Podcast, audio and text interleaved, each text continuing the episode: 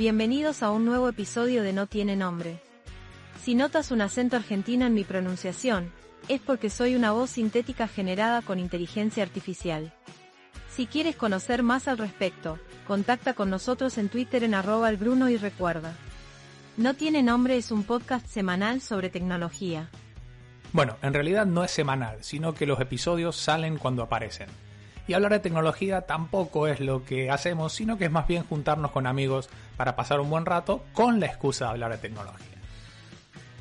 Y este año empezamos con un mensaje de nuestro sponsor Lemon Code, que nos presenta su bootcamp de backend online, además de otros cursos muy interesantes. En el mismo podrás aprender tanto Stack.net como Node.js. Echa un vistazo a lemoncode.net para ver más detalles. Recuerda, lemoncode.net. Empezamos.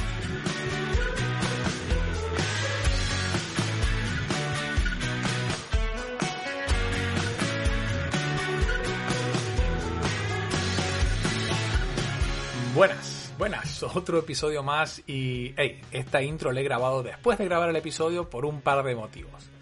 Primero me presento como siempre, mi nombre es Bruno Capuano, me pueden encontrar en Twitter en arroba el Bruno o en mi blog en elbruno.com y he vuelto a grabar porque me había olvidado de agradecer los saludos que seguimos teniendo, que siguen llegando por los más de 100 episodios, así que esta vez van a escuchar unos audios de Leo Micheloni, Pablo Santos, Pablito Piovano y Rocío Romero. Muchísimas gracias por acordarse de nosotros y por dejarnos ahí un pequeño mensaje para apoyarnos con esto que hacemos con tanto cariño. Y además, el segundo tema importante es que tenemos swag. No tenemos nombre, no tenemos cuenta de Twitter, no tenemos nada, pero tenemos swag. Voy a dejar el link por si alguien se quiere comprar una camiseta que no tiene nombre. Las camisetas que tenemos son especiales, ya las van a ver. Y bueno, en la descripción del episodio, en mi blog y en algunos otros sitios voy a dejar el link por las dudas que alguien quiera, que alguien quiera acceder a esto. Y para terminar, simplemente comentar que es muy probable que durante la próxima NetCoreConf en el bar donde nos juntamos virtualmente a charlar, hagamos el sorteo de algunas camisetas. Así que bueno, aquí estamos. Juan, ¿qué tal? Muy bien, me encanta saber que tenemos camisetas. Al final le quitaste el color rojo ese que habías hecho en las primeras pruebas. Que no puedo quitarle el color rojo, que es el único que me ah, O sea que vamos con rojo. ¿Vamos Tú con te has hecho canadiense, le has puesto la bandera canadiense. Pero es lindo el detalle que tiene dos, dos puntitos, porque como estamos en Canadá y en España, es como que se viaja entre los dos sitios. Y como viene Matías de. Nueva Zelanda y ahora gente de Bilbao y de Barcelona. Está buenísimo esto. Qué bonito. Todo muy bonito, todo muy bonito. Bueno, por aquí está Juan Quijano, como siempre me, tengo mi Twitter, pero nunca lo digo porque es un sitio puramente emocional, o sea, echar broncas, pelearse y discutir. Y por otro lado, eh, sí tengo un- un pequeño sitio de divulgación que se llama Azure Spain, que de vez en cuando, cada vez menos, escribo cosas sobre, sobre Azure. Yo soy MCT, eh, especialista en Azure, y hoy tenemos la suerte de contar con dos compañeras que nos recomendó, hola María, no, nos recomendó Bisbe. Eh, y eh, se han venido dos compañeras que tenemos muchas ganas de, de hablar con ellas, en principio de Power BI, pero ya veremos qué sale.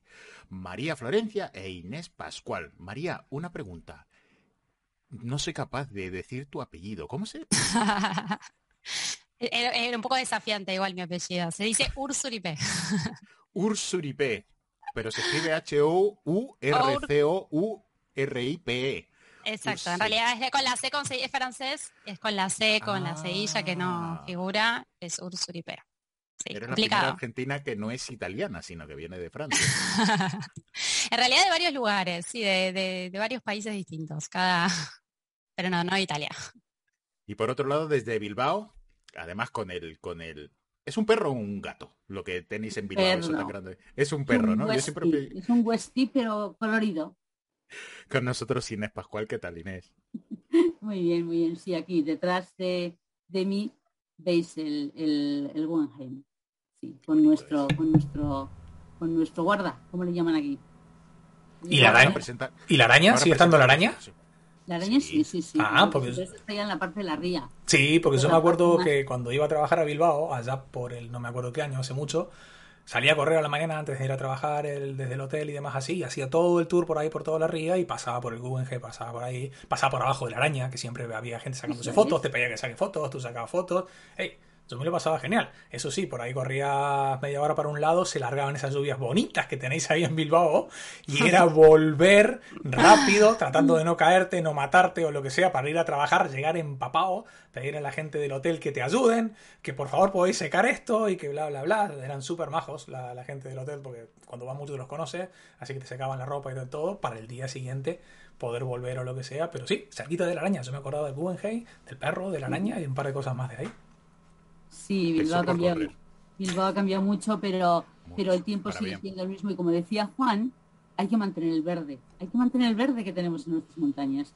Tal cual. A pesar de. Pero bueno, vamos, hoy por lo menos tenemos un día más o menos tranquilo. O sea que, en cierto modo, muy bien, para poder correr sin problemas. Hoy. Solo hoy. Ay, por Dios, qué cansancio correr. Oh. Yo, yo, miro al Bruno y digo, y, cuando dice todo, todo contento, no, hoy he corrido 10 kilómetros y he huido de 14 osos y he, cruzado y he saltado tres alces. Y yo digo, pero tío, que estás en Canadá, que te metas en un bosque no te vamos a, no, van a quitar ni los huesos. Que el otro día te hubiera gustado, tío, pues salí a correr, me perdí, obviamente, en la montaña, que no, no debe salir a correr verde en la montaña, menos acá. Y encontré un helipuerto, tío. Encontré un helipuerto, literalmente un helipuerto. a los, a los locos que se van al bosque. Me olvidé de preguntarle a Año, porque no había nadie de qué, historia había ahí, pero mira, había un helipuerto. Sí, que al final no hemos dejado que María y Inés se presenten. Eso. Somos los peores. E, e, ese es el nivel que tenemos, perdón. Yo le voy a dejar primero hablar a Inés, que ya si no después me dicen que los argentinos hablamos mucho, así que Inés, te cedo bueno, palabra. Yo, yo, cuento, yo cuento. A ver, yo toda mi vida he estado siempre con formaciones, igual que Juan. Yo soy formadora de, de, corazón, como digo yo. De profesión también, pero de corazón, desde, desde siempre. Yo soy ingeniero por la Universidad de Deusto, también, pero hace muchos años, ¿eh? en aquellos años en los que se enseñaba la informática, pero a mí me gustaba siempre la parte de gestión. No me gustaba programar, solamente tenía que programar para hacer los exámenes. ¿Acordáis? Igual algunos acordáis de, de del Fortran. No sé si os acordáis. Sí. Eh, de la universidad. Eh, de la universidad, pero lo has vuelto a tocar. Fortran, ni con un palo. ni con un palo. Hombre, pues- es muy bonito, es un lenguaje precioso, y pero es muy científico, está muy pensado para... Y ahora la gente lo ha abandonado por Python. Sí, sí, o COBOL, cuando nos daban COBOL, ¿te acuerdas también? COBOL, pero a nosotros nos daban el COBOL, bueno, no sé a ti. Yo es que, como no nos ven los, los, los oyentes, yo ya tengo canas, entonces yo, soy de la Yo también. Ah, yo salí de yo salí de la universidad en los 90 y a nosotros en aquellos tiempos nos daban el COBOL con números, o sea, era fila eh, la fila 10, la fila 20, la fila 30 y tenías que poner las cosas en ese sitio y en ese orden. Entonces, era Sí, pero sí. Eh, yo sí que yo recuerdo la universidad la primera vez que entramos que em, bueno, no sé si eh, todavía existía como reliquia lo que es las tarjetas perforadas, o sea que no te digo más. Hola. Pero eso es cuando empecé, ¿eh? cuando acabé ya acabamos con, con ordenadores, estuvimos con un VAX, si mal no creo, también tuvimos un VAX y luego empezamos con los ordenadores hasta que llegaron los personales, os podéis imaginar. Pero vamos, o sea, hace mucho tiempo, pero sí que es cierto que desde el momento en el que entré a la universidad entré con ganas de, de, formar, de, formar al personal, empecé formando, al salir de la universidad, pues mis compañeros se dedicaban más a temas de a temas de programación y cosas de ese estilo, que a mí no era lo que me gustaba, y yo me metí dentro del mundo de Microsoft. Sí que es cierto que desde el principio recuerdo que el primer curso que di de Microsoft fue Iberdrola, o sea que no os digo más.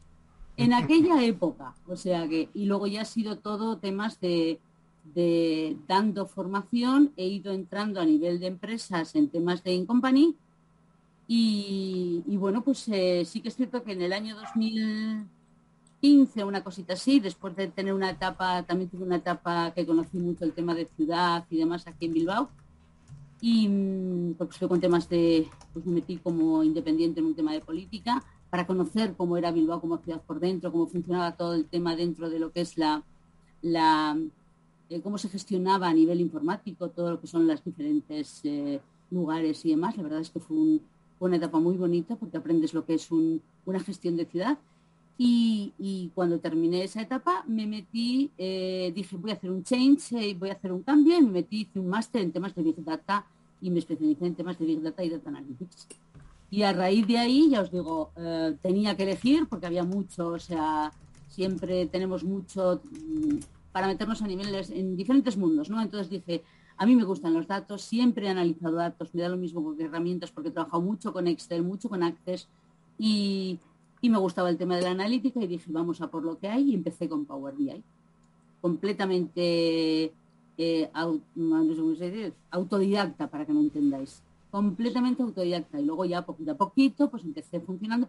Siempre he dado formaciones en temas de en, universidades y demás, en temas de grado, o sea, me llaman siempre para dar una parte de grado de analítica y demás para todos los eh, alumnos que, terminan. Estuve eh, cuatro años como, como profesor directamente en la Universidad de Mondragón también, y lo que hice fue introducir todo el tema de analítica de datos a nivel de, de alumnado, porque los alumnos salían sin, sin, sin conocimientos de analítica y, a raíz de ahí, como este tipo de alumnado lo que hace es hace estudiar y trabajar en las empresas, pues entonces empiezan a introducir nuevas herramientas en las empresas. Y ya os digo, y entonces así el mundo del, dato y de la analítica empieza a cambiar y empieza, pues eso, a, tener más eh, valor, por así decirlo, en las empresas, ya que hay mucha empresa y sobre todo hay mucha empresa que necesita transformación digital.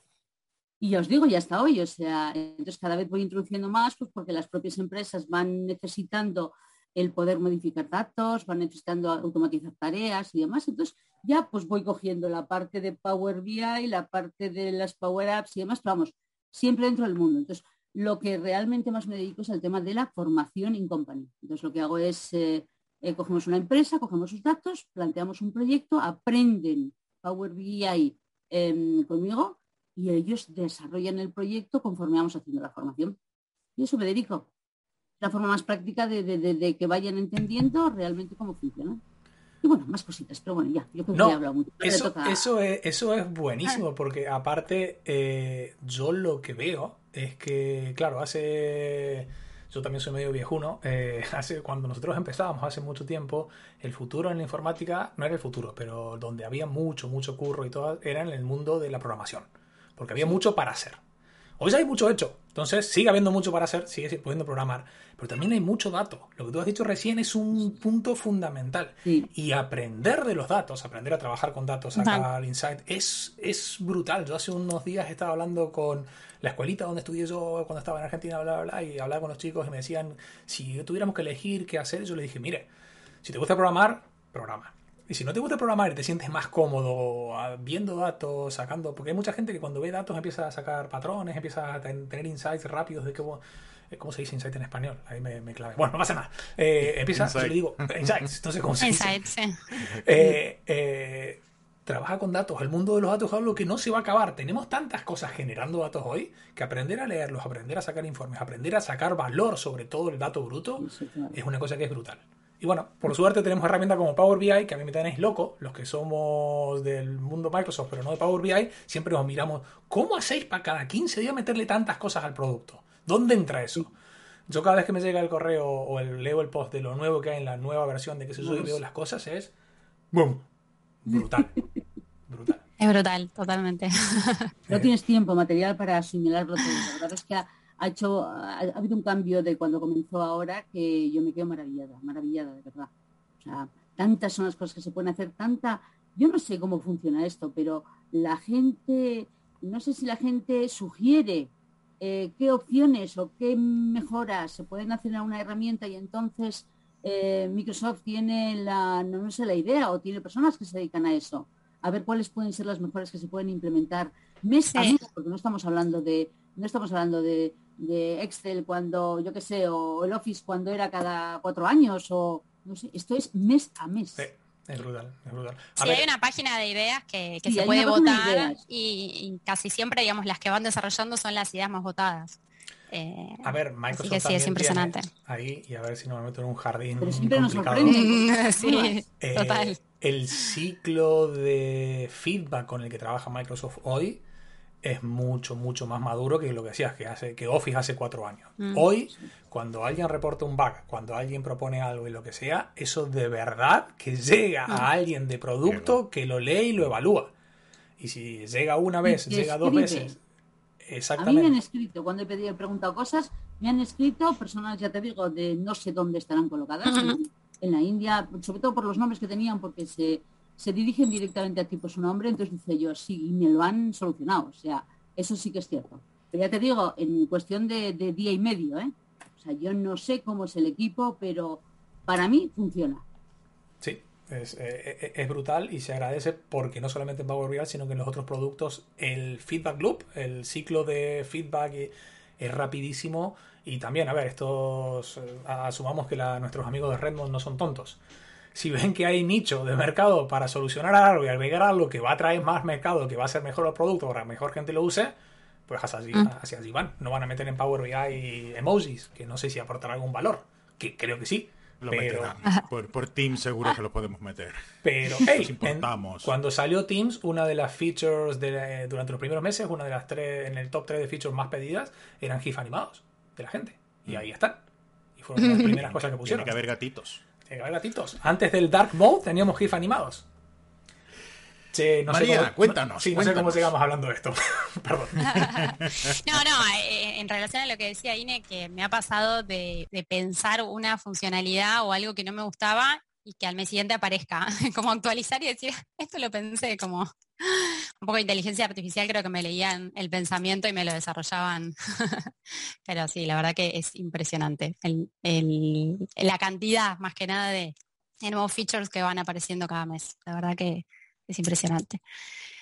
¿Y, cómo acabaste en, en ¿Cómo terminé en datos? Yo vengo de un mundo totalmente distinto al de vosotros. Yo vengo del lado de los negocios. Yo estudié en Argentina lo que así se llama licenciatura en administración, que es eh, parecido a lo que aquí es ADE, pero bueno, no tan parecido. Es una, carrera universitaria de cinco años que, digamos, se ve un poco de todo, digo yo siempre, digamos. Salimos con formación un poco de finanzas, de recursos humanos, digamos, se ven un poco todas las áreas de la empresa. Eh, y a mí, digamos, yo en la, en la facultad, digamos, en principio yo cuando decidí estudiar, yo estaba ya entre sistemas y administración, me decidí, no sé por qué motivo, por administración, un poco porque mi hermana estudiaba eso, un poco por miedo a estudiar sistemas, tal vez, eh, eso de ese miedo que me daba en ese momento, algo tan técnico, y me volqué por, por administración. Y desde el momento que tuve una materia que se llamaba Sistemas de Información dentro de lo que era la carrera, nos hacían hacer un proyecto para una empresa de mejora de procesos internos, como un proyecto real. Vos elegías una empresa, eh, analizabas la forma de trabajo y le hacías una propuesta de mejora que siempre involucraba algún tipo de sistema, ya sea una planilla Excel si era una empresa chica o algún sistema de eh, un sistema de RP, por ejemplo.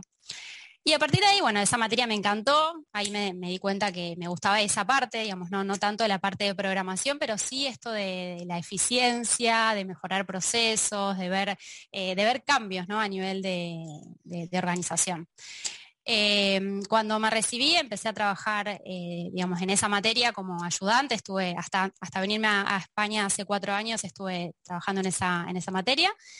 Y a nivel profesional trabajé en muchos trabajos distintos, digamos, empecé trabajando en, en Repsol IPF, como en una práctica ya de cuando era chiquita de recursos humanos, luego trabajé en un banco, en la parte más de atención al público, luego trabajé en, digamos, en áreas distintas, en empresas totalmente distintas.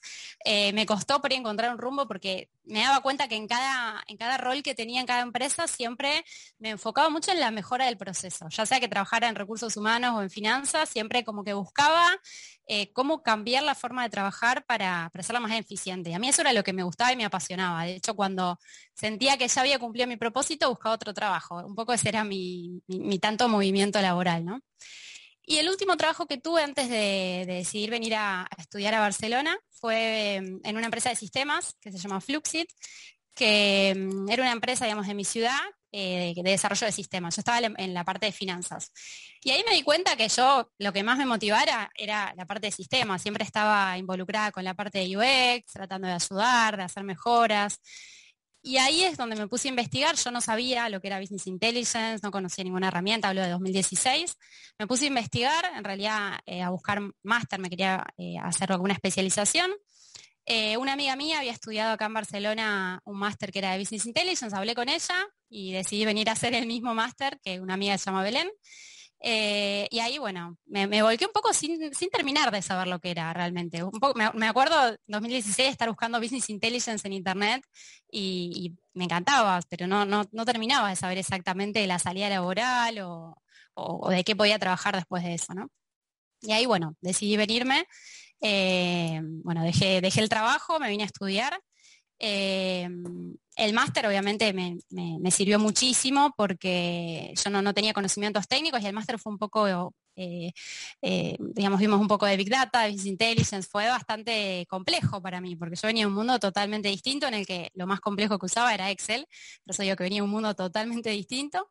Y, bueno, eh, no bien empecé el, máster, empecé a trabajar en, una academia online que se llama Cadevor, me volqué a Power BI porque así usaban Power BI, yo sabía que quería algo de análisis de datos, pero bueno, no, no, sabía bien qué herramienta elegir. En, el, en, usaban Power BI, ahí me volqué lleno a, esta herramienta y creo que como todas me, enamoré, me, encantó la herramienta. Eh, estuve trabajando un año eh, en formaciones online, ya antes de la pandemia era, era full online eh, ese trabajo. y después, bueno, empecé a trabajar en otra empresa, en, más en la parte de consultoría. y hace de, más o menos desde principios de 2020, no hace tanto. Eh, empecé a trabajar por mi cuenta, eh, de lleno con Power BI, eh, tanto, digamos, en la parte de formación. A mí, debo decir que me gustan las dos cosas. Me gusta mucho la parte de formación, me encanta formar, me encanta explicar, me encanta hablar, como verán, pero también me gusta mucho la, consultoría, digamos. Por ahí trabajar full time de formación me, cansaba un poco, la verdad, estar ocho horas hablando y explicando y también Mm, me di cuenta que, en la consultoría también se aprende mucho porque ves modelos distintos, ves eh, distintas empresas. Eh, así que bueno, hoy por hoy dedico más parte de mi tiempo a lo, que es consultoría, pero también eh, participo en formaciones, casi siempre está muy involucrado lo, que es la consultoría, casi siempre digo yo que Power BI tiene que estar dentro de la empresa, no se puede delegar desde mi punto de vista 100% a nadie, por lo cual casi siempre cualquier consultoría que hacemos eh, va atrás de una formación en la que se forma la gente para que luego la pueda, eh, la pueda seguir usando ¿no? internamente. Ese es un poco cómo llegué a, esta, esto de Power BI y bueno, hace ya cuatro años desde que estoy en Barcelona que dedico mis día a día, mis horas solo a Power BI He intentado volcarme también, como hablábamos al principio, a, Power Automate o a, Power Apps, pero la realidad es que también siento que Power BI es algo que siempre hay algo para aprender, siempre hay algo nuevo, eh, o mismo, a mí me encanta DAX y soy una fanática de DAX, el modelado, pero siempre hay algo o encuentro algo que no sé o algo para mejorar. Eh, o aparecen los data flows, siempre hay algo donde sirve seguir estudiando. Entonces, eh, fue un poco mi decisión de especializarme y por ahora seguir a, full estudiando y mejorando con, esa herramienta, ¿no?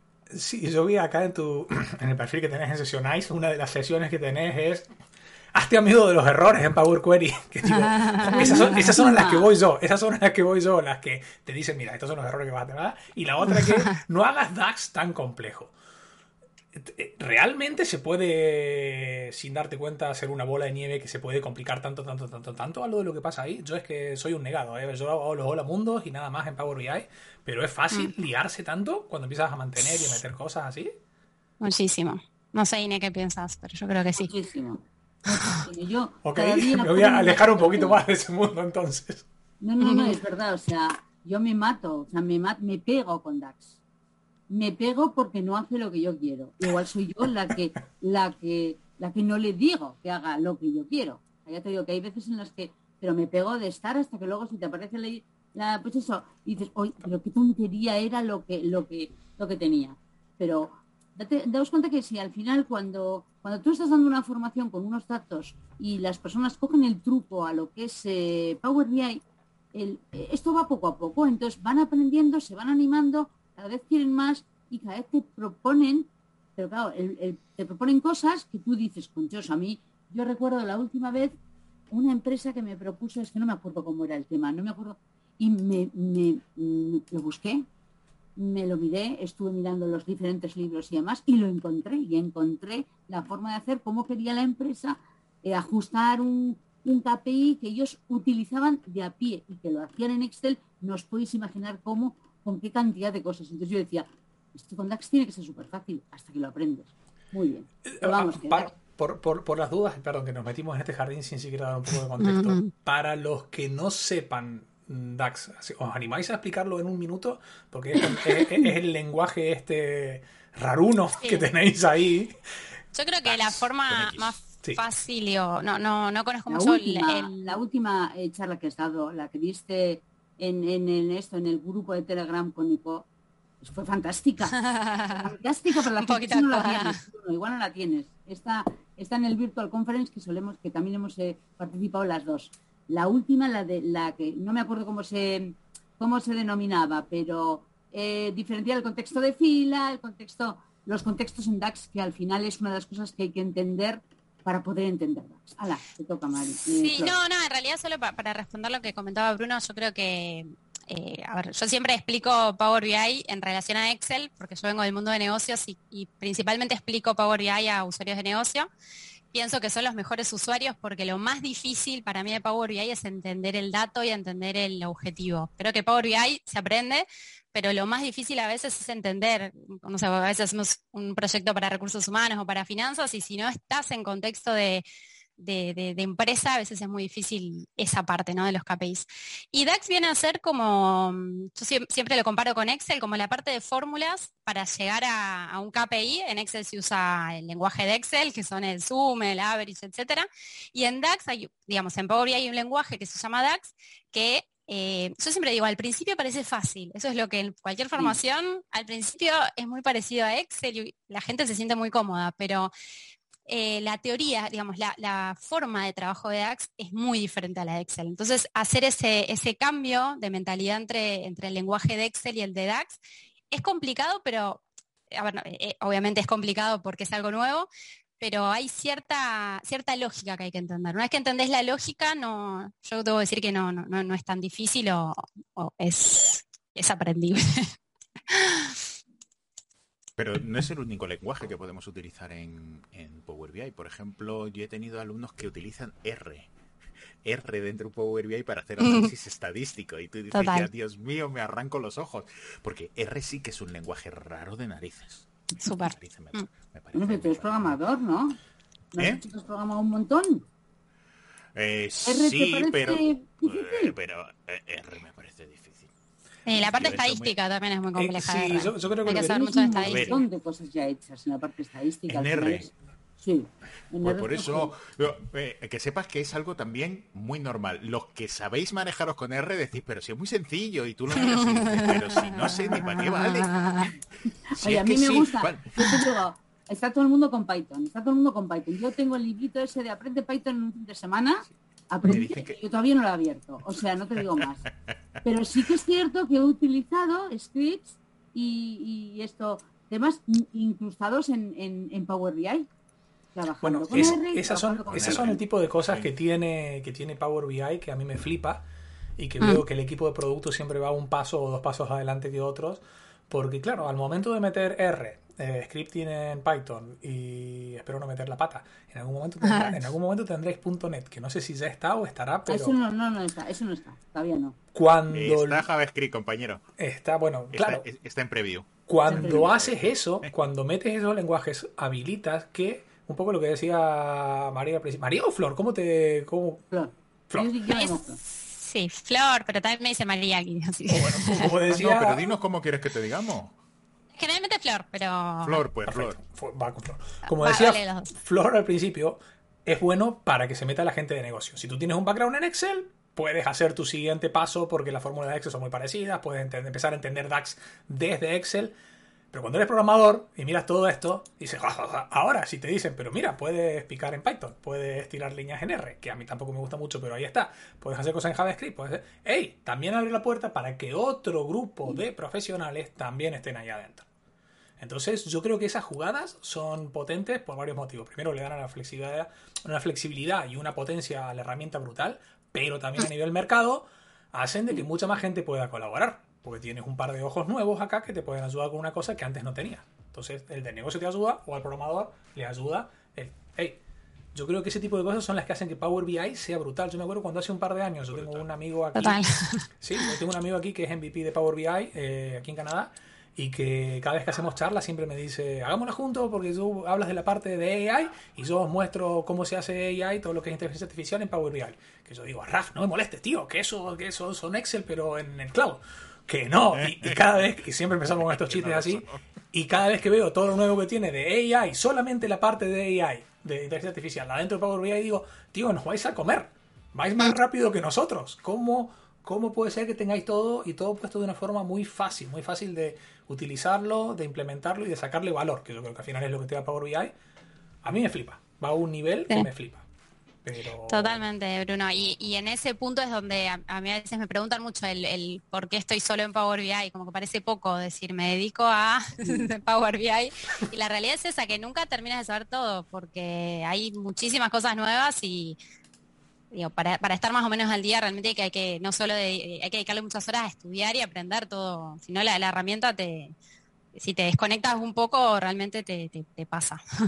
Han sacado, yo te digo porque estoy esperando que me llegue, eh, del grupo en el que estamos de Telegram y de los diferentes eh, eventos en los que participamos, una, mm, es que no me acuerdo, a ver, han sacado un libro de Machine Learning con, Power BI, eh, con R y Python. O sea, Sí, Adam Pablo Moreno y, otra persona más, ya te digo, o sea, es espectacular. Yo hmm. como no llega a España, no sé por qué, pero a mí no me ha llegado a España, sé que les ha llegado a algunos, pero deben de haber hecho más eh, o menos de los que de los que eh, prevén. Pero bueno, y yo lo, estoy viendo online y vamos, estoy flipando. O sea, es que es otra cosa lo que dices, lo que dices, Flor, es que no me salgo de Power BI excepto en ocasiones concretas porque es que tengo tanto que aprender yo también. O sea, yo que soy, ya te digo, que soy una enamorada de, poder aplicar temas estadísticos con R y demás, pues, pues no tengo más. O sea que, pero Machine Learning y el IA con lo que tenemos o con lo que tiene por ahora, sin meterte en otro tipo de cosas, me parece espectacular. Sí, por otro lado, y un poco relacionado a lo que estamos charlando, creo que, o, yo siempre digo, Power es una, una salida laboral eh, para, para, mucha gente, un poco por lo que estamos hablando, ¿no? Ya sea que, que, te gusten los negocios, que te guste la parte más informática creo que es una salida laboral, bueno, que a mí realmente me encanta, por eso me dedico a esto, eh, pero que tiene mucha, mucha salida, digamos, ya sea de consultor o de formación, como, como somos con Inés, como también en las empresas cada vez piden más eh, a, gente que se dedica a los negocios trabajar con Power BI, porque al estar en algún punto reemplazando todo lo que es el análisis de datos, cualquier analista de recursos humanos, de finanzas, cualquier ingeniero, eh, ya se pide que conozcan también Power BI para un puesto laboral, porque luego todo lo que es el análisis de datos, de datos se hace mediante esa herramienta. Y aunque sean temas automatizados, luego eh, con esto que hablaba Ine de la transformación continua que hay en las empresas, las necesidades a nivel de reporting cambian todo el tiempo. Entonces, realmente ese conocimiento de la herramienta es necesario dentro de la empresa, ¿no? Al margen de poder contactar a alguien externo,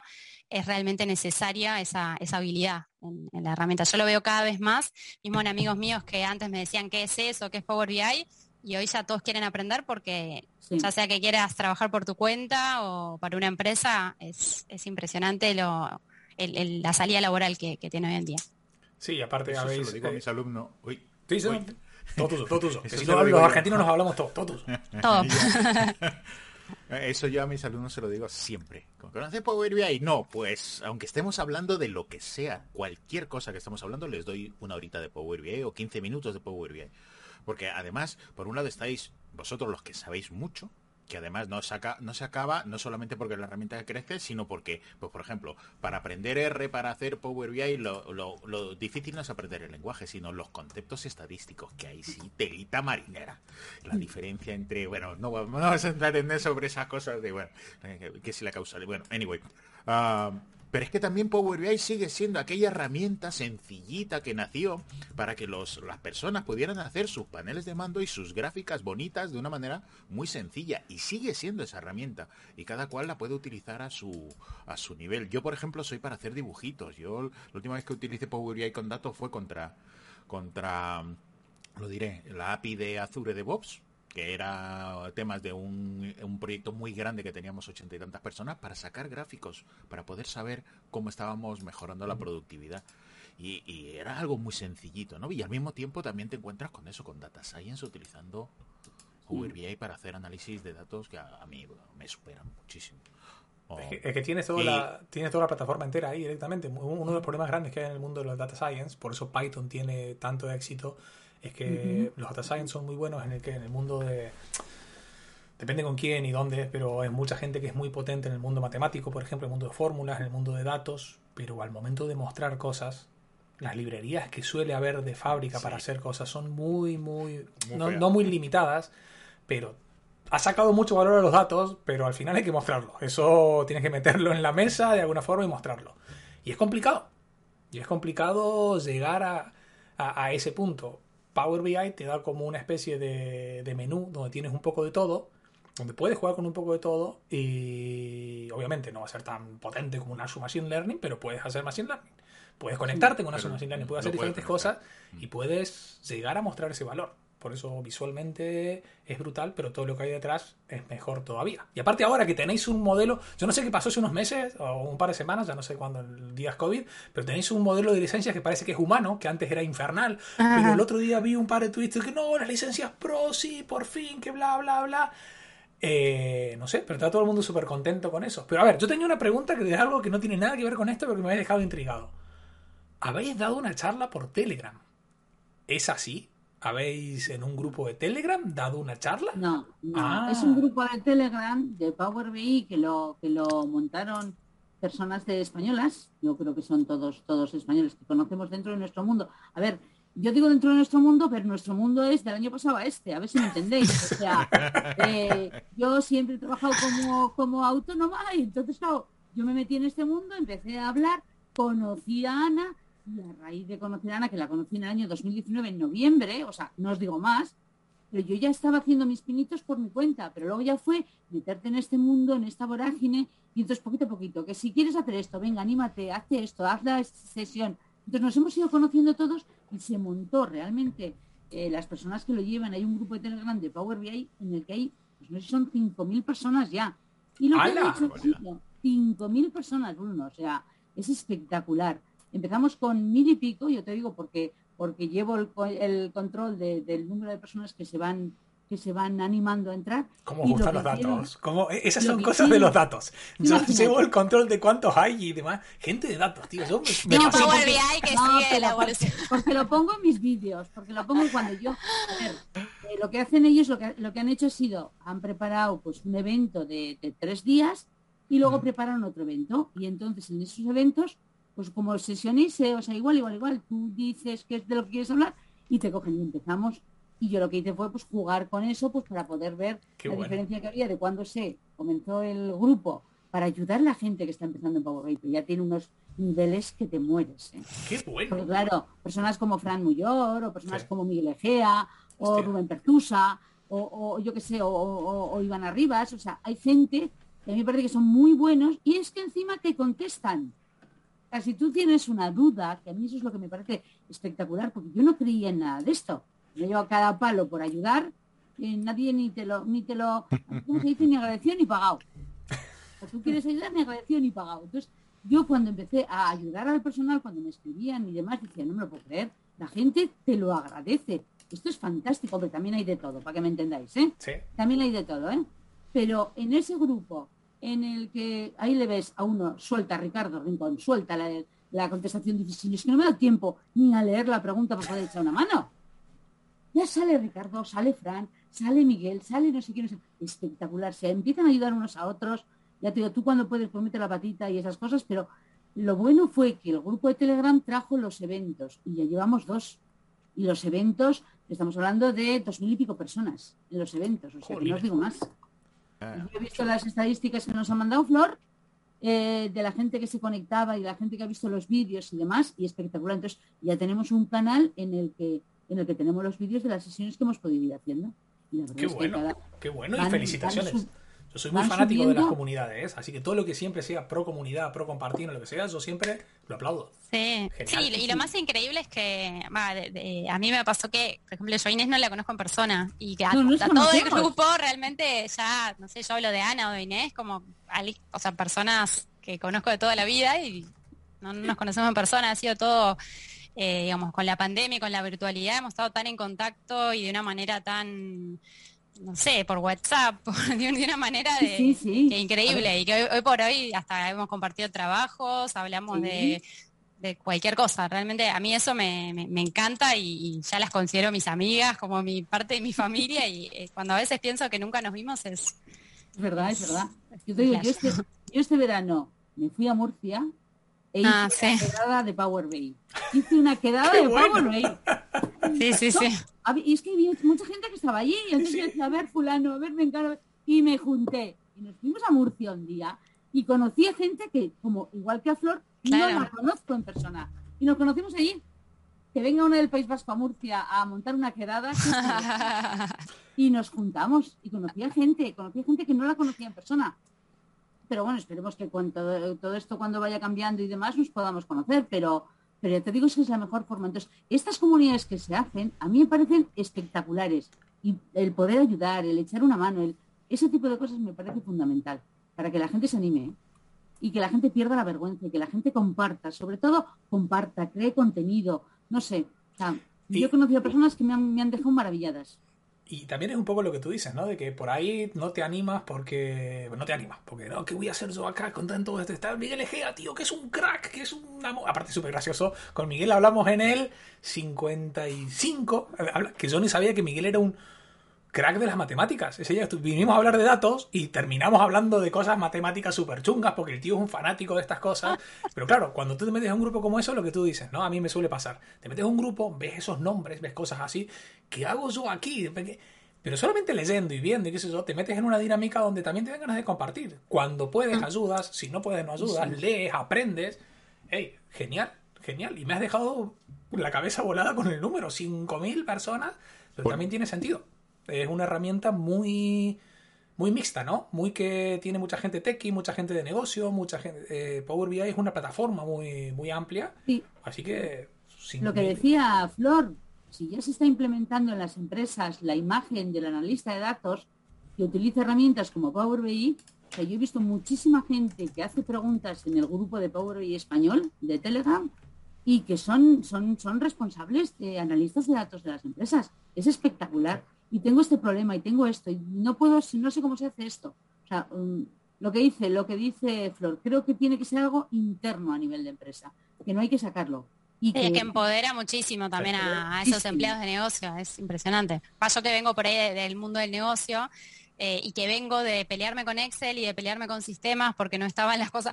Digo, Power BI empodera a ese usuario de negocio, ese analista que quiere hacer cosas que no. Eh, es, el poder conectar a una persona sin conocimiento técnico, conectarse a la base de datos y hacer un reporte que antes tenía que hacer diariamente, actualizar en Excel, es impresionante.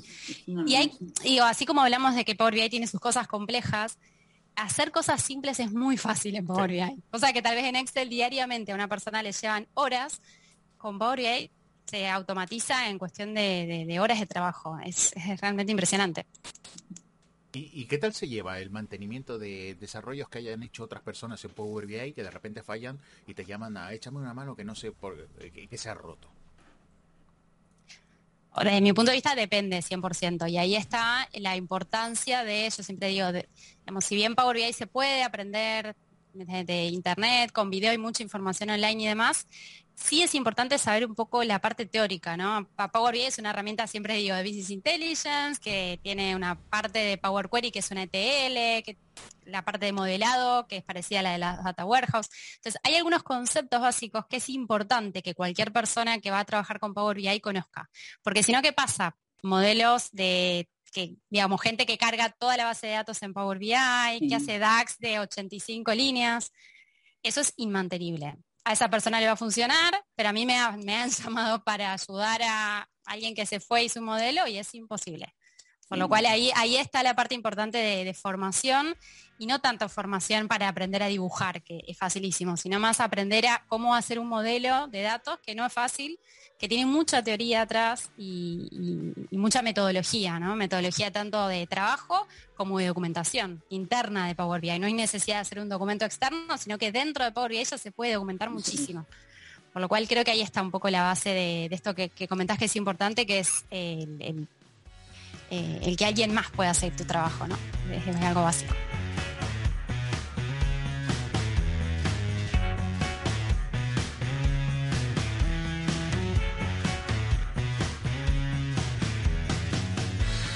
Creo que fue por 2016 cuando intercambiando mensajes por Twitter con Bruno hablamos de la posibilidad de participar en el podcast. Como no había tema o, estuvimos peloteando un par de temas por mensaje, creo que unit testing o, o agile en la vida real, cosas así, nos pusimos a hablar de cualquier cosa, ¿no? Típico de argentinos que, que los dejan solos con un micrófono. Y hablamos de un montón de cosas, sobre todo de cosas bastante legacy o, vintage. Por ejemplo, me acuerdo que estuvimos hablando de, cuando yo trabajaba en electrónica y el flujo de trabajo de debugging era eh, escribir el programa en C, eh, compilarlo, bajarlo a través de un grabador al, chip, em, poner el chip en el protoboard, encenderlo, dar la alimentación y ver si hacía algo. ¿no? En caso de que no hiciera nada, no se podía saber si el error había estado en la grabación, en la bajada eh, o, se había roto en la primera línea. Entonces había que quitar el chip del protoboard, ponerlo abajo en luz ultravioleta durante unos 15 minutos y una vez que se haya borrado, que era aleatorio porque era tiempo, podían ser 20 o podían haber sido 10, volver a repetir el proceso. ¿no? Mientras tanto, obviamente, revisar el diagrama de flujo y demás, pero nada, la, gracia de eso era que comentábamos lo, distinto que es ahora, ¿no? la, experiencia de, programar y de, de debugging y todo ese tipo de cosas y cosas por el estilo, ¿no? Nos pusimos a hablar de cosas varias. En esa época me acuerdo que, que usaba Skype, Bruno, para, para, las reuniones y las grababa haciendo algún tipo de magia negra por detrás que no nunca supe bien qué era. Pero, pero sé que en algún momento eh, se perdió algo de lo que grabábamos. Seguramente la humanidad se salvó de algo, no es que se haya perdido gran cosa, pero bueno, eh, me acuerdo que eso, que eso pasó en algún momento. Em, en ese momento el podcast no tenía nombre todavía y ni siquiera el que tiene ahora, que no tiene nombre, ni siquiera tenía ese nombre, porque era uno de los primeros, no me acuerdo bien, entre los 10 primeros habrá sido. Em, después, entre 2016 y 2017, hicimos alguno otro, o tal vez más de uno, ya no me acuerdo, sinceramente, probablemente tenía que haber preparado mejor esta, esta grabación. Em, pero bueno, hasta alguna vez invité a alguien, o por lo menos lo pensé. Así que bueno, Bruno después, por supuesto, sigue invitando gente y levantando el nivel del podcast al punto que hoy es referencia en muchos temas y, en estilo, ¿no?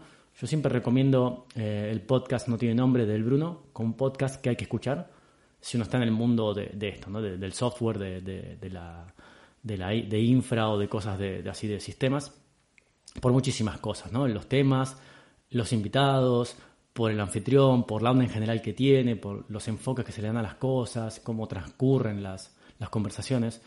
Em, y bueno, nada, para ir cerrando el mensaje, solo quiero agradecer a Bruno y a todos los que participaron en estos 100 episodios, que 100 episodios se dice, se dice pronto, ¿no? Pero es un montón.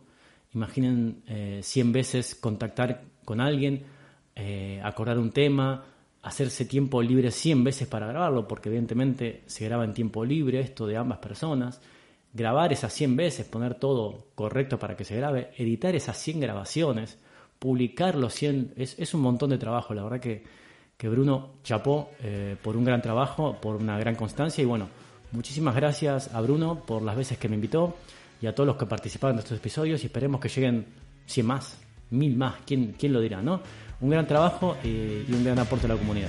Muchas gracias.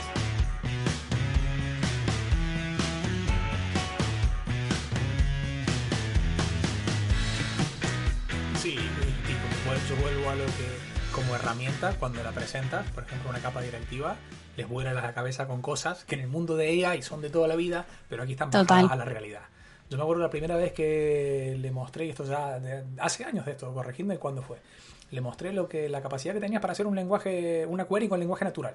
Entonces yo estaba trabajando con unos jefazos y les dije, bueno, tenemos esta serie de... Ya había un modelo hecho ahí por gente tipo Florin, es muy maja, muy inteligente, no yo, yo solamente llego para mostrar toda la, la y le digo, lo mejor de esto es que estos son los informes, esto es lo que hay. Pero si hay algo que no entendéis, si hay algo que os falta, os venís aquí a la parte de NLP y hacéis vuestra pregunta. Entonces decís, mostradme, no sé, eh, a ver, no meter la pata. Mostradme las órdenes de compra que se hicieron en el este de Canadá durante el mes de marzo, donde los proveedores sean A, B y C.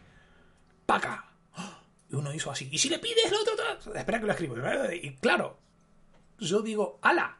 Nosotros en Machine Learning venimos haciendo el lenguaje natural un montón de tiempo. ¿Dónde se usa mucho? En chatbots, en cosas de este estilo.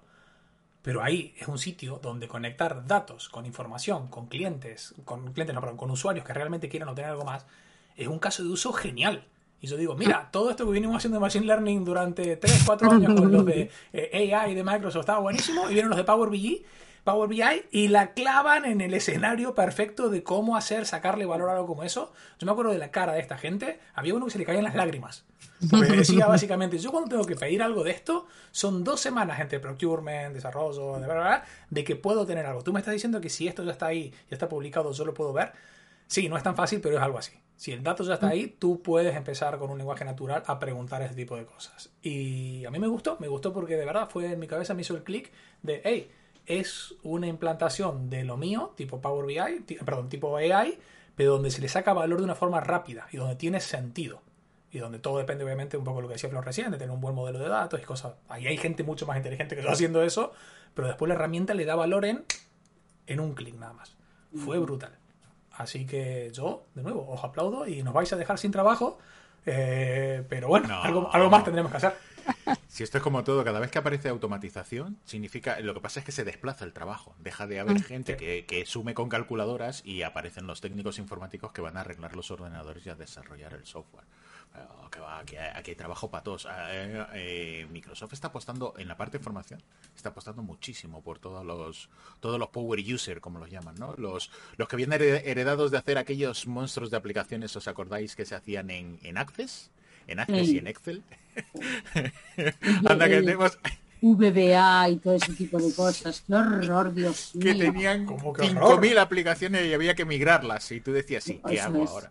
Había unos Excel que era una especie de mini, mini SAP, mini SAP, de, que hacían todo, todo, todo, eran un infierno. Y no muevas ese Excel de ese directorio, de ese lugar, porque no funciona más nada. Pero eh, módulos compilados. Eran, eran buenísimos. Eran, yo, yo, no sé, yo me la pasaba genial con eso. No ni hice mucho, pero sí me tocó abrir algunos para entenderlos, para hacer un software arriba de eso. Y ¡bum! volaba, volaba la cabeza. Una de las cosas Sí, perdón. No, no, decía una de las cosas que yo, que yo suelo hacer en charlas estas que doy a nivel de colegios, de ingenieros o colegios de economistas y demás, es eso, eh, ver la evolución de las TICs en el análisis de datos, pues desde la parte de Excel, que todavía hay gente que no sabe lo que es una tabla dinámica, no os digo más, hasta, hasta, eso es mucha, pero mucha, y a nivel de empresa, un montón. O sea, es espectacular el desconocimiento que todavía existe. Hasta la parte de lo que es el Business Intelligence, y no te digo ya del Business Analytics. O sea que es una de las charlas que yo suelo hacer para que la gente entienda que no solamente existe Excel o existe Access o se puede trabajar con, con cualquier otro herramienta, sino que se puede dar forma a todo ello de una, de una manera muy práctica. Y vamos, con una, una potencia futura espectacular. Pero es eso, es el ver... Hacia dónde, Dime. ¿Hacia dónde pensáis que, que, tira todo el tema de las Power, vamos a decir, las, Power Application, por decirlo, o sea, ese conjunto de Power BI, Power Automate, Power, eh, bueno, todos los Power más los Power Using y todo, ¿hacia dónde creéis que va?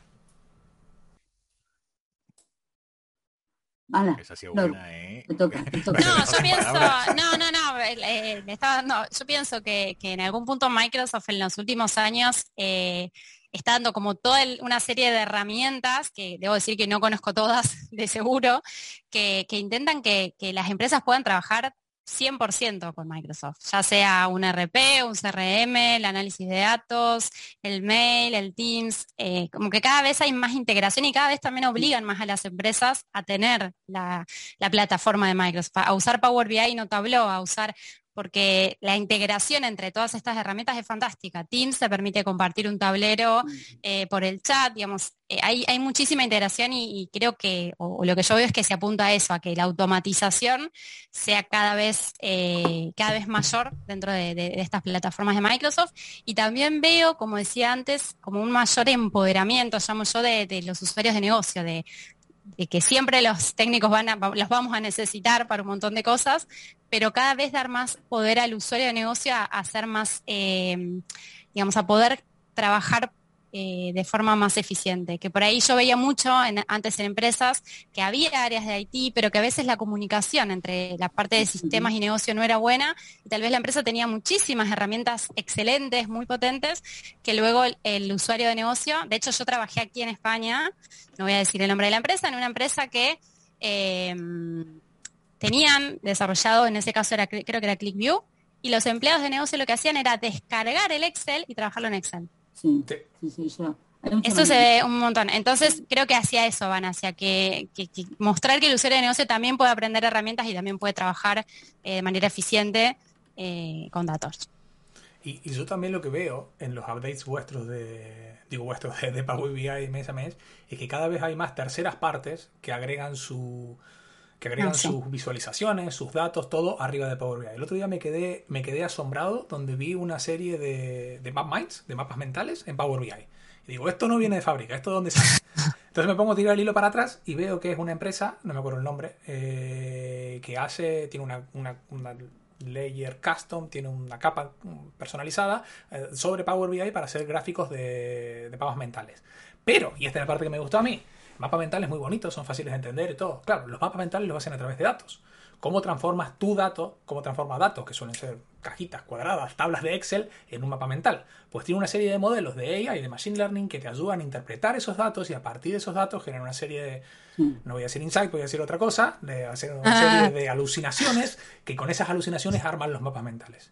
Yo digo, hostias, esto es súper bueno, porque aquí estás pudiendo entender tus datos de una manera diferente y si el algoritmo es correcto y todo va bien como debemos, te lo está presentando de una forma que es muy fácil de entender. Un mapa de mental, para mí la potencia que tiene es que si no es gigante, que tiene una que tiene un, una, un, un óvalo y mil conexiones, sino si es un poco pequeño, es muy fácil de entender. Entonces yo digo, acá hay algo, aquí hay esto así, y, y lo que yo pensaba, esta empresa ha montado todo esto arriba de Power BI. ¿Por qué? Porque Power BI le da, la plataforma le da un montón de, eh, de, de- de capacidad de extensión, de machine learning y todo, para poder hacerlo todo y solamente preocuparte por la parte de visualización y de algoritmos, que es lo que hacen ellos, porque son expertos en esto.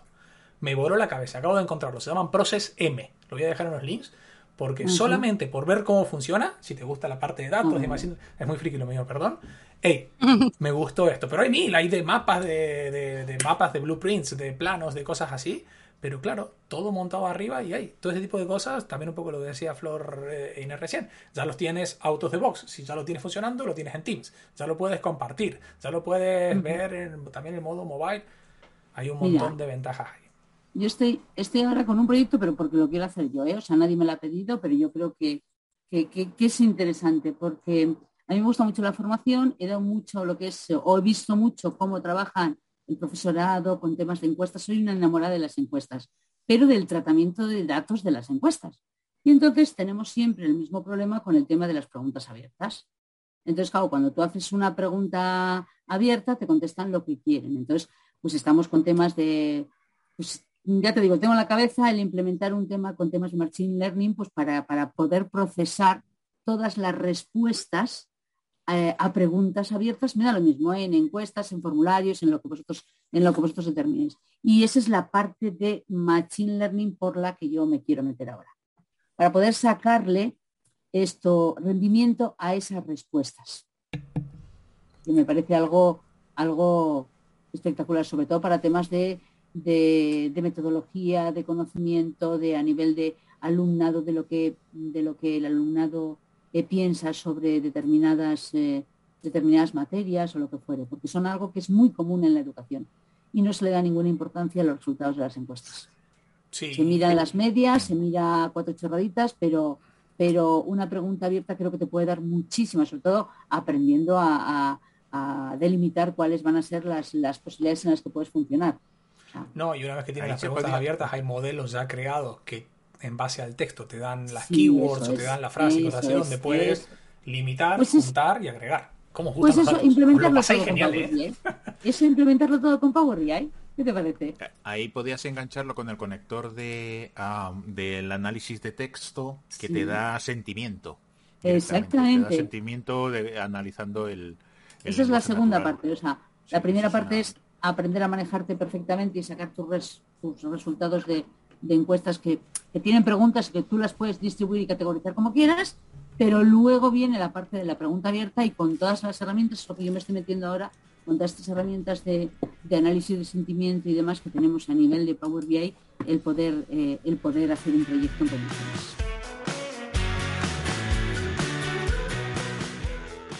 Hola, soy Pablo Santos de Plastic SCM y quería felicitaros por haber llegado al, podcast número 100. Yo tuve la suerte de estar con vosotros allá por el 27.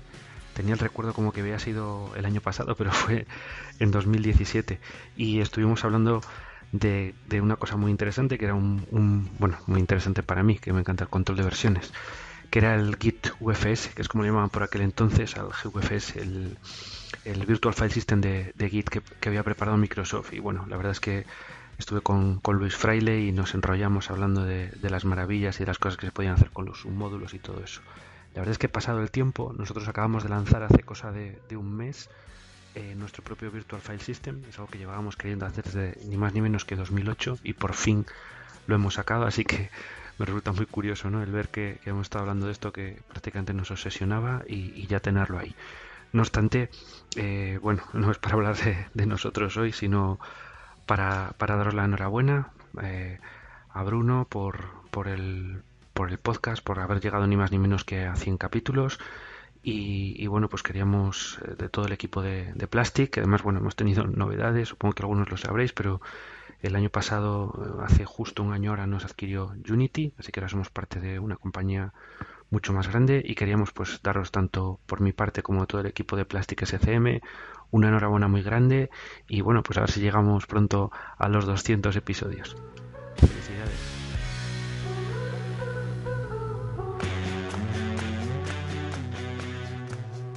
La verdad es que es una, es una virguería, porque esa es otra cosa que también, para aquellos que no lo conozcan, porque ahora mismo eh, estamos muy orientados para aquellos que no lo conozcan, eh, por lo que está saliendo una conversación muy ligera, no, no nos estamos metiendo en las tripas.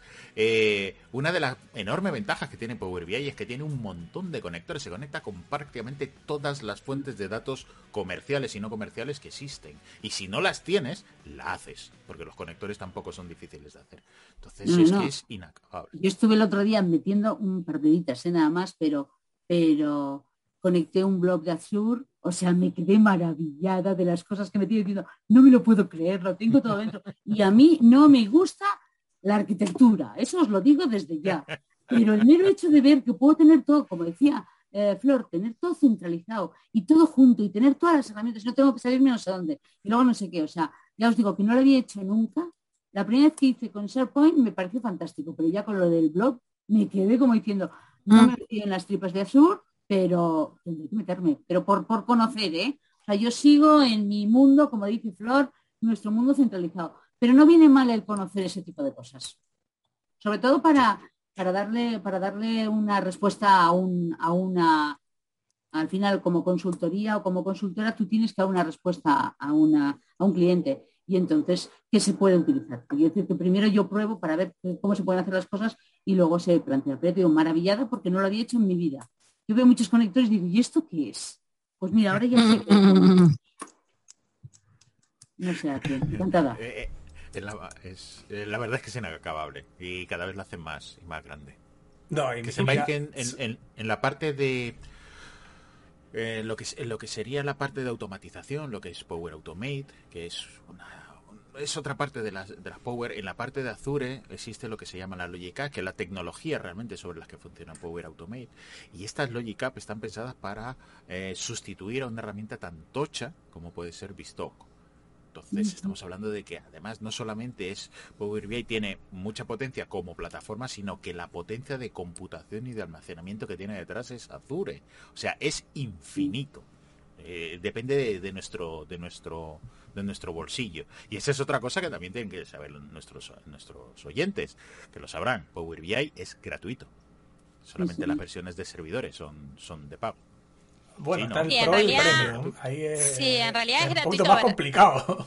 Es, es un poquito más complicado, pero a ver, el, desarrollo, yo siempre lo, lo, lo, cuento como una página web. Si yo desarrollo una página web, yo tengo el poder de editar todo. Eso sería Power BI Desktop. Es el desarrollo del reporte. ¿sí? Te conectás, haces todo esto que hablamos de TL, DAX, etcétera. Eso es gratuito 100%. La parte que es paga, y eso sí hay que pagar para poder hacerlo, es la de compartir. Si yo, por ejemplo, si yo tengo una empresa mía y quiero analizar mis propios datos, no pago nada, porque yo hago mi reporte y 100% free.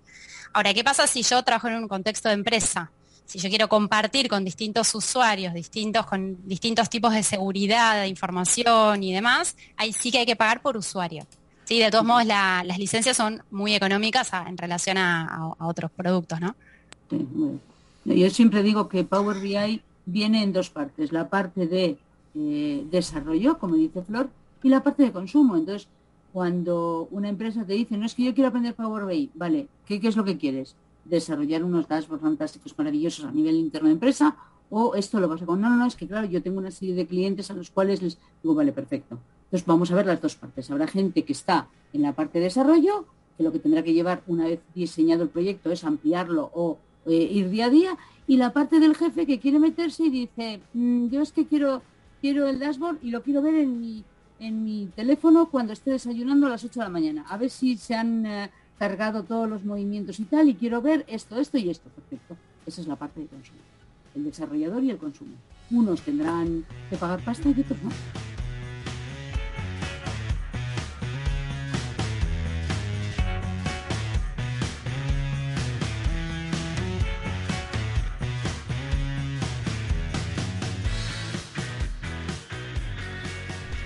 Hola, mi nombre es Rocío y bueno, pues tuve la grandísima suerte de ser invitada junto a otra gran crack, eh, referente además en el mundo eh, Microsoft sobre la Power Platform, como es Marjan B, al episodio 67 del podcast No tiene nombre, que llevan organizando eh, Bruno Capuano, más conocido como el Bruno, y Juan Quijano.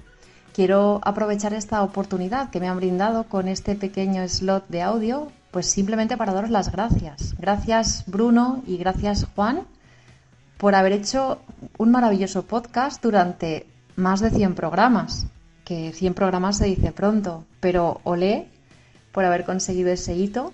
Solo me queda retaros a seguir adelante para montar algo súper divertido en el siguiente hito de 200 programas que seguro lo conseguís. Y gracias por seguir compartiendo ese conocimiento técnico a la comunidad de una forma tan fresca, tan divertida y tan distendida como lo hacéis en el formato tan fantástico que tenéis eh, montado en el podcast. Desde aquí os envío un abrazo muy fuerte, un beso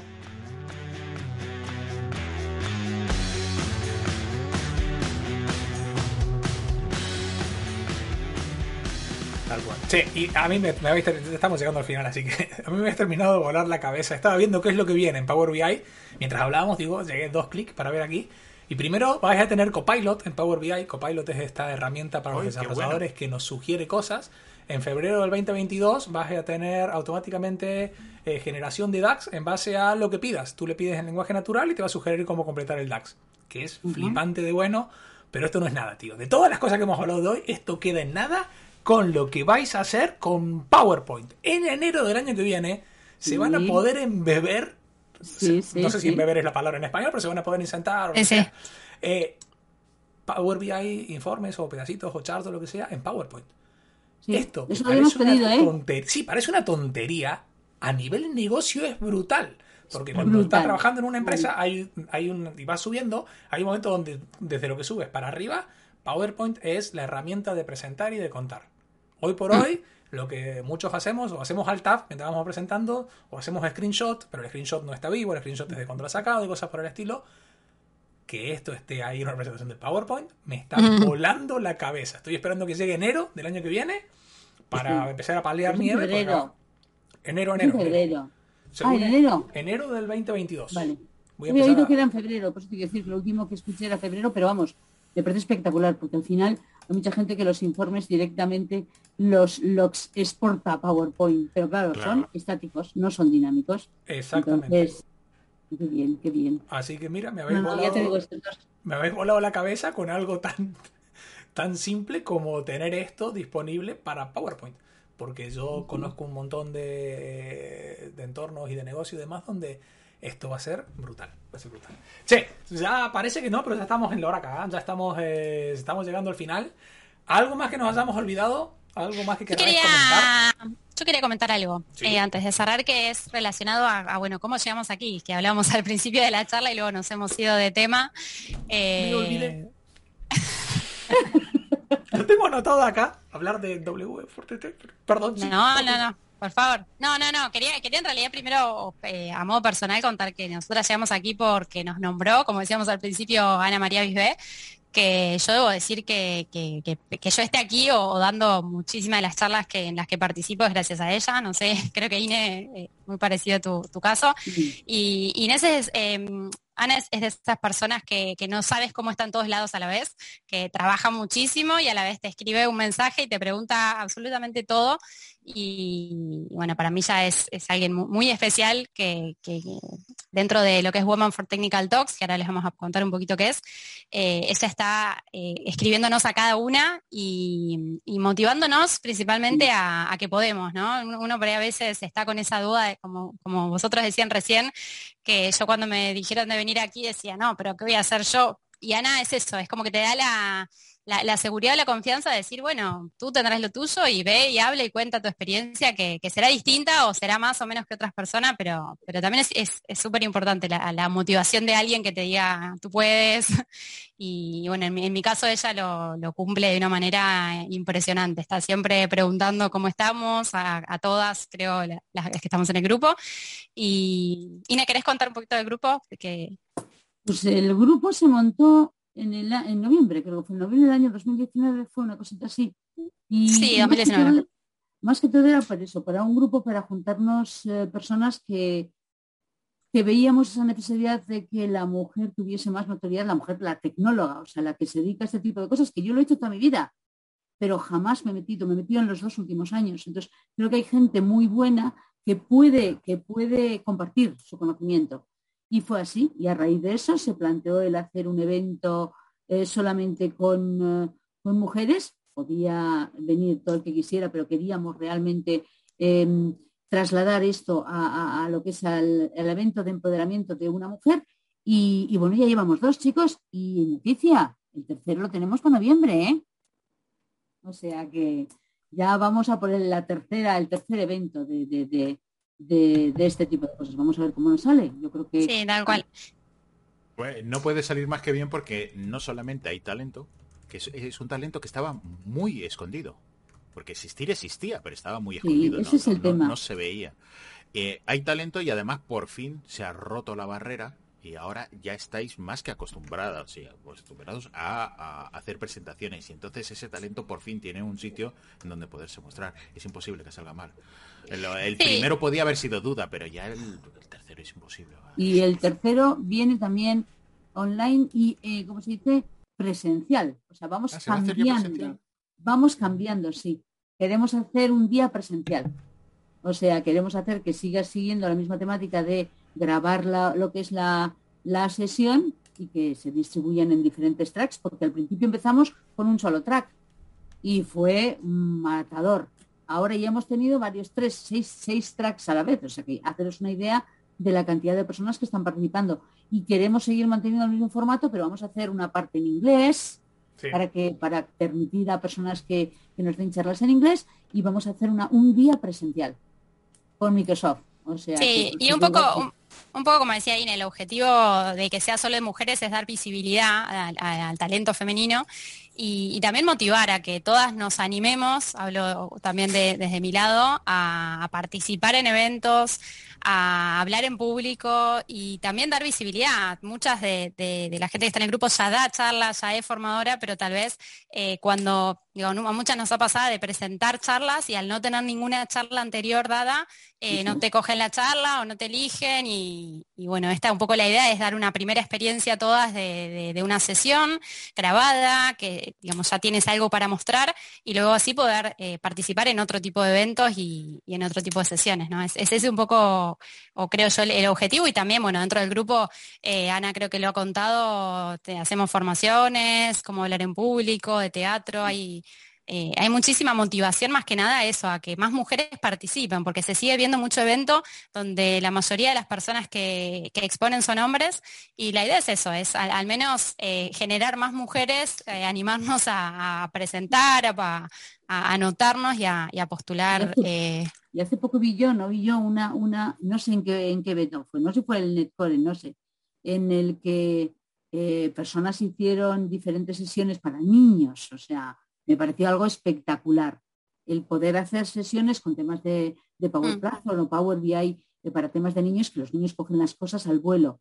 Y por eso, y sobre todo también eso de niños para mí va también relacionado con el tema de eh, hacer que se animen muchísimas más eh, mujeres o adolescentes, para que me entendáis, a, las carreras de STEM, porque es horrible el poco número de, Es terrible. O sea, es que yo digo que en mi época éramos un montón y esto mm. cada vez va bajando. O sea, estoy viendo los números y me estoy quedando horrorizada. Yo como comenté al principio, Inés, yo cuando decidí estudiar me encantaban sistemas, me encantaba la parte de desarrollo, pero me anoté en administración, no, no puedo decir por qué, pero la realidad es que también veía que había muchos hombres, pasaba por la puerta de la universidad y eran todos hombres, ninguna amiga mía iba a estudiar eso, entonces obvio, sentía esa inseguridad de por ahí yo no puedo, no es para mí, y mm. eso es también un poco lo que quiero romper. Hoy trabajo en algo que es súper técnico, me encanta, y, bueno, motivar a gente que se dedique hoy a, la parte de negocio que quiera cambiar, es muy fácil, no sé si es muy fácil, pero sí se puede, y, a, mujeres que, tal vez estén decidiendo que estudiar, eh, que, opten por este tipo de carreras que tienen muchísima salida laboral y, son muy, muy interesantes, ¿no? Sí, además así luchamos contra el contra el, prototipo o la, o la imagen social de los informáticos, que si veis, yo siempre hablo con mi mujer, mira, ese es informático en las películas, siempre o son, siempre son hombres, por supuesto, o son gordos, o son tontos, o son listos pero insoportables, o huelen mal. Siempre, o sea, es, no, yo no quiero que mi hijo sea informático porque son frikis, o sea, la palabra en sí eh, despreciativa, en la cual muchos estamos muy orgullosos. de, no, es que son frikis y te dicen, ¿por qué friki? Porque le gusta Star Trek y al mismo tiempo ganan el triple que tú. O sea, no, la verdad es que sí se necesita hacer algo porque, como bien dice Inés, a mí me pasaba lo mismo. Cuando yo estaba en la universidad teníamos más del 20, un 18% de, de 18 20% de, de mujeres conmigo. Hubo un montón de compañeras. Y según fueron pasando el tiempo empezó a caer, a caer, a caer, a caer, a caer. Yo me acuerdo hace ya ahora ocho años en Gen Beta ya escribía yo, ¿qué está pasando? ¿A las mujeres no le gusta la informática? No, no es eso. Algo está pasando porque se han caído en, las carreras de ingeniería, casi todas tienen hay algunas que tienen más o menos, pero en, informática es que es brutal. Somos la carrera con menos mujeres que hay. Y no es ni por una cuestión de capacidad, ni es por una cuestión de no sé, yo... Por, desconocimiento, es por lo que decías también de lo que se ve, se ve a ese hombre con ciertas características informáticos y eso también a, los 17 años que uno decide la, qué carrera seguir, uno ve a la mujer tal vez en otro tipo de puestos y ahí es donde hay que romper un poco con, eso. Y hay que cambiar la forma de eh, animar a esas personas que tienen dudas de qué es lo que van a hacer con 17 años, que es lo que digo yo, hay muy poco, o por lo menos no, no que no sea, o sea, les, machacan a todos, y os digo porque tengo una hija que acaba de empezar la universidad, entonces sé cómo ha pasado.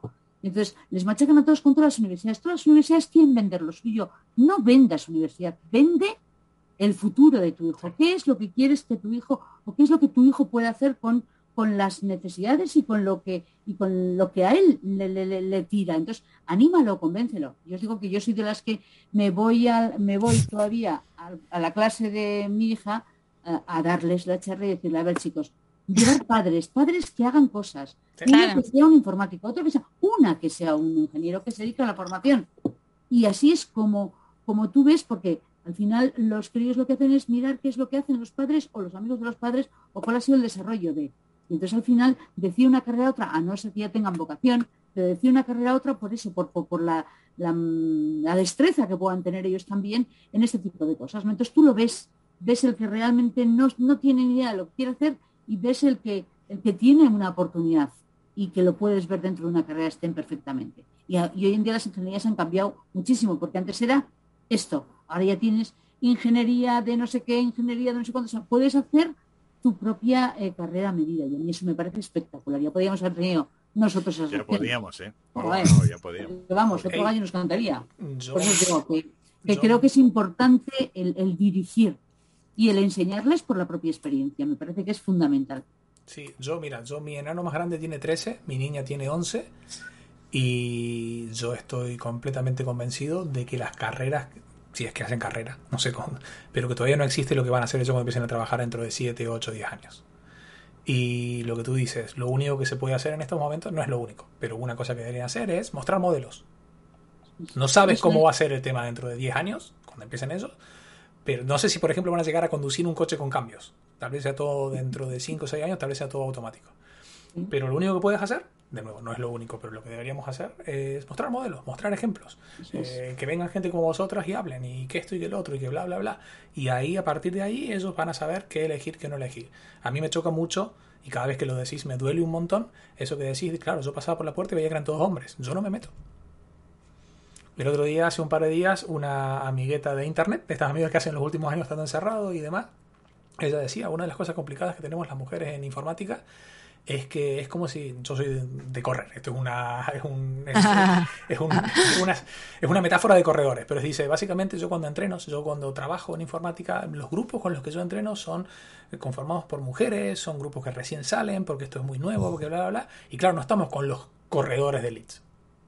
Y yo decía, tiene razón, yo que soy corredor entiendo eso, los grupos de corredores, los buenos, buenos, buenos, hoy por hoy los buenos, buenos, buenos, como son de hombre y han sido toda su vida de hombre y demás, es muy difícil que una mujer entre ahí. Y cuando llega ahí, se siente y, y es feo, esa sensación de pasar y ver, ver desde afuera todo hombre y demás, así yo siempre lo digo, yo que no soy inglés, yo que hablo en inglés, vivo en, un país inglés, pero que no soy inglés parlante, para mí es siempre como cuando vas en un avión y vas en, en la clase económica, y ves primera clase que tienen las ventanas, que tienen las, corrinas, las cortinas abiertas y ves todo lo bueno que pasa ahí. La comida rica, hueles la comida y te estás imaginando, pero llega un momento alguien que te cierra la cortina y ya te vuelves a tu bandejita normal, allá atrás que te patee el asiento. Esa sensación que es muy fea, y yo la cuento cuando hablo de un latino trabajando así, es la que también por ahí entiendo de que se siente desde vuestro punto de vista y que a mí me parte mucho el alma, tío, porque yo no sé qué hacer. Solo único yo entiendo de que una cosa que puedo hacer es esta, es abrir el micrófono, charlar con vosotros, invitar a más gente, hacerlo más público, apoyar en lo que sea. Pero también es un poco, desde, mi punto de vista, un poco frustrante el, decir qué podemos hacer para que no sea así. Yo creo que dar, lugar, es una, es una muy buena... Eh, es una buena elección, ¿no? Para hacer algo. Es el dar lugar a más mujeres a participar el baby step, ¿no? Un pequeño paso al lado. Ah, sí. Dar un paso al lado para que todos tengamos espacio y no solamente. Yo he, de yo de reconocer, lo digo en cada programa, eh, aviso, pero yo he de reconocer que me siento muy orgulloso de mí mismo porque mi niña ya hace dos años ha empezado la carrera de Data Science. Y, Qué suerte Estoy feliz, estoy feliz, feliz porque ella se fue por letras. Su madre es muy, muy, muy artista, cantante, y ella se fue por letras y ella aprendió griego y aprendió rom, eh, eh, eh, latín, y quiso aprender japonés y habla idioma. Y yo siempre dije, uy, qué pena con la cabeza que tienes, que bien, em, si te gustaran las tecnologías. Y cuando me dijo, papá, me quiero hacer data science y casi me voy a hacer darle besos. ¡Ay, qué alegría! ¡Qué bien! Mira, ahí el modelo. Yo, siempre le metí a la informática por los ojos. Siempre me ha visto metido con, temas y la pasión que, hemos tenido. Y sí creo que es una cuestión de, de como dices tú, de, modelos eh, de educación, pero de mucha educación interna también, mucha educación en casa. Hemos tenido eh, compañeras aquí en donde sus padres le decían que no, que informática no. Eso, eh, eso, eso no, eso no, que Solo falta, solo falta es de chicos. Eso no que es de chicos. Eso son, esas cosas se van quedando atrás. Esperemos. Yo no lo he conseguido, me apena mucho porque mi hija sí que eh, después de sacarme el 10 en matemáticas, física, química, porque su madre estaba ahí detrás como diciendo, eh, tienes que ser tecnóloga, pues no, esta vez a mí no me ha tocado. Es una pena, pero vamos, eso no quiere decir que no sepa Power BI, ¿eh, Porque ha presentado unas cosas en, en, la universidad que yo he dicho como, oh, qué bien por lo menos yo me siento como, como diciendo, está aprendiendo alguna cosa, no lo tendrá como carrera, pero por lo menos lo está, lo está. Pero es muy, es que es tan fácil para ellos, yo la veo a ella, que me ve a mí cómo hago las cosas, se me pone al lado, se me pone a decir, tienen tal capacidad que digo, adelante chicos. Nativos digitales, exactamente. Se adaptan, se adaptan a esto y esto es fácil para, esto es natural para ellos, tal cual. Che, ah. muchísimas gracias Flor por traernos esto, que yo lo tenía apuntado acá de VTT, que básicamente fue por lo que nos juntamos, gracias a Ana y todo y demás. Y, por todo esto. de verdad, muchas gracias. Me parece algo genial para cerrar porque siempre que podamos ayudar en todo lo que estáis haciendo vosotros, me ha quedado el número, lo tengo, una de las pocas cosas que noté acá fue 5.000 usuarios en un grupo de Power BI en español. ¡Buah, tío! Te pongo el link, Me ¿eh? encanta, no me lo estoy, que no estoy tomándote el pelo, ¿eh? No, no, no, no, sí, lo creo y lo entiendo por eso, pero nunca lo había pensado, me, me ha volado la cabeza. Y me encanta que sea colaborativo y que estén todos a mí esas cosas me ponen súper happy. Y una vez más, lo que dijimos al principio, lo decimos ahora, muchísimas gracias por estar aquí, que os pisamos un poco ahí de aquí te piso, aquí te mato, estáis cuando podéis, pim pum pim pam, y mira, una, una hora de después, eh, yo me lo he pasado genial. Muchísimo, muchísimas gracias. Lo mismo, muchas gracias Bruno y Juan. Yo la verdad que también la pasé muy bien y se ha pasado el tiempo muy rápido. ¿A que sí? se ha pasado volando. Nos pasa siempre, no sé. debemos de tener una máquina del tiempo por aquí porque no hacemos más que hablar y hablar y hablar y el tiempo pasa volado. Totalmente. Y bueno, si digamos, también invitar al grupo, hay un grupo en, en, LinkedIn que lo buscan como Woman, o sea, W4TT, eh, eh, y también nos pueden buscar ahí no mí, o cualquier persona que quiera participar del grupo, o que tenga dudas, o que quiera saber de, Power BI, o de lo que es trabajar eh, de forma autónoma en esto, digamos, nos pueden contactar, preguntar, y vamos a estar encantadas de contarles y ayudar en lo que podamos. Sí, yo voy a dejar los links de vuestros perfiles de LinkedIn. Voy a dejar el de W. W, me, me, he salido de España y todavía W me pega porque para mí es W en Argentina. W, sí, yo también lo tengo que pensar. W, Fortity. Los argentinos ya podemos decir W y W y. ahí queda, lo voy a dejar los links para que los que se puedan. Eh, los que se quieran anotar. Y de nuevo, muchísimas gracias, ha sido un placer. Placer, Lo mismo. Muchas gracias. Gracias. Gracias. Hasta luego. Adeu. Agur. Agur. Muy bien.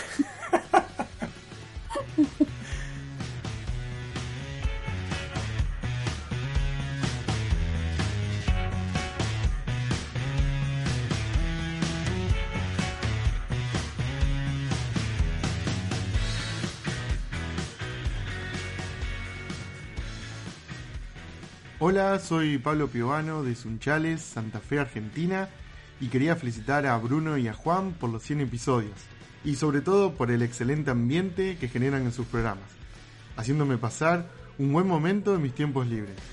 Que sigan los éxitos, che.